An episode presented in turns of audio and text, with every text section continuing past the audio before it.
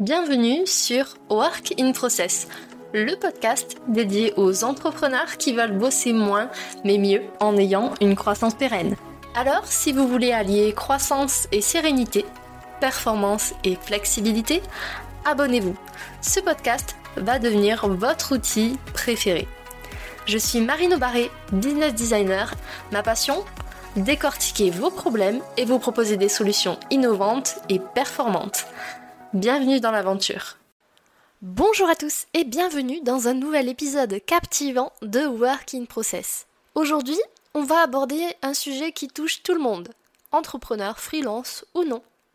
Ce sujet, c'est comment dire non après avoir dit oui. C'est-à-dire comment revenir en arrière une fois qu'on s'est engagé auprès de quelqu'un ou sur un projet. Ça arrive parfois qu'on s'engage sur des projets ou des obligations qui, avec le recul, ne nous correspondent plus. Dans cet épisode, je vais vous donner des clés pour rester aligné avec vos objectifs, mieux gérer vos ressources et oser dire non quand c'est nécessaire. Alors, la première chose, c'est, comme d'habitude, de comprendre pourquoi on est amené à changer d'avis. Vous le savez, la vie est en constante évolution. Et de vous à moi, plus le temps passe et plus j'ai l'impression qu'elle bouge vite. C'est peut-être la vieillesse. En tout cas, nos objectifs et nos priorités peuvent changer en cours de route. Il est donc tout à fait normal et naturel de vouloir ajuster les engagements qu'on a pris en fonction de ces changements. Sur ce point-là, vous pouvez déculpabiliser. Ça arrive à tout le monde. Quand on est confronté à la décision de dire non, une fois qu'on a dit oui, il y a généralement un tas de pensées et d'émotions qui viennent jouer avec notre mental. Par exemple, on peut craindre le jugement des autres, se sentir coupable de finalement dire non, ou se demander comment les autres vont réagir à notre changement d'attitude, notre désengagement. Rappelez-vous d'une chose, vous avez le droit de mettre vos besoins et vos objectifs en premier dans votre propre vie. C'est la vôtre. Maintenant, j'ai envie qu'on creuse ce que les autres pensent réellement quand on leur dit non.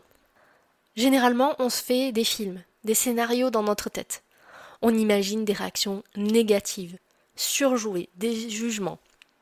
Parfois même la fin du monde. Encore une fois, la vérité, c'est que la plupart des gens comprennent quand on est honnête quand on est bienveillant et authentique dans notre communication. Si on a un entourage sain, ces personnes-là vont respecter nos choix, notre intégrité et surtout notre capacité à prendre des décisions qui nous conviennent mieux. Alors tout ça, c'est bien, mais concrètement, dans la pratique, comment est-ce qu'on peut oser dire non à l'autre sans l'offenser une fois qu'on s'est engagé? Alors, la première chose, c'est bien évidemment de communiquer dès que possible.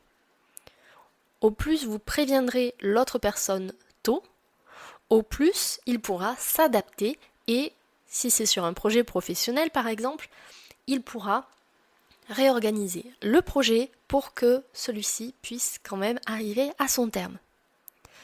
Ensuite, deuxième chose, soyez honnête. Soyez transparent déjà avec vous-même mais aussi dans votre communication. Quand vous allez vous désengager auprès de quelqu'un, expliquez-lui les raisons qui vont vous pousser à changer d'avis. Je sais, c'est beaucoup plus facile à dire qu'à faire. Mais en mettant l'accent sur vos besoins, de rester aligné avec vos objectifs et vos valeurs, les gens ont tendance à apprécier l'authenticité et la franchise. Ils seront donc plus enclins à accepter votre changement de position. Troisièmement, proposez-lui des alternatives ou des solutions de remplacement. Si vous ne pouvez pas honorer votre engagement initial, pour une raison X ou Y, pensez, avant d'aller voir la personne, à trouver des options qui pourraient satisfaire tout le monde.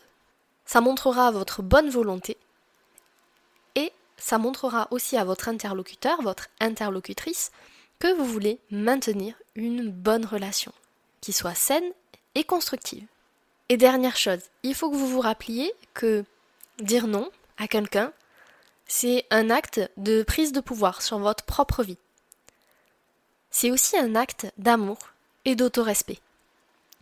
Une fois que vous établissez des limites claires, déjà avec vous-même, mais ensuite avec les autres, et que vous apprenez à dire non quand c'est nécessaire pour vous, vous allez préserver votre énergie, votre temps et surtout votre santé mentale. Et vous comme moi, vous le savez, si vous écoutez Work in Process depuis un petit moment, ces ressources-là sont les ressources de vie les plus précieuses qui existent. Vous méritez d'investir vos ressources dans ce qui vous apporte du bien-être, dans ce qui vous apporte de la valeur, quitte à changer d'avis parfois.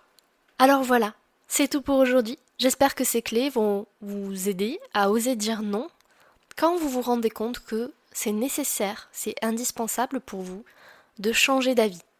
Merci d'avoir écouté cet épisode jusqu'au bout.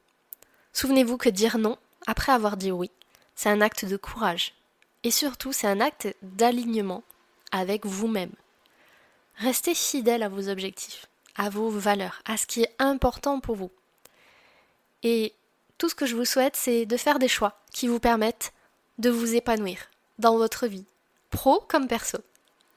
On se retrouve très bientôt pour de nouvelles conversations passionnantes. Voilà, cet épisode est maintenant terminé. Merci pour votre écoute. Je vous souhaite à tous une belle journée, soirée et à très bientôt dans le podcast. Bye Cet épisode t'a plu? Tu peux le partager en me taguant ou lui laisser 5 étoiles sur Apple Podcast. Encore merci pour ton écoute, à très vite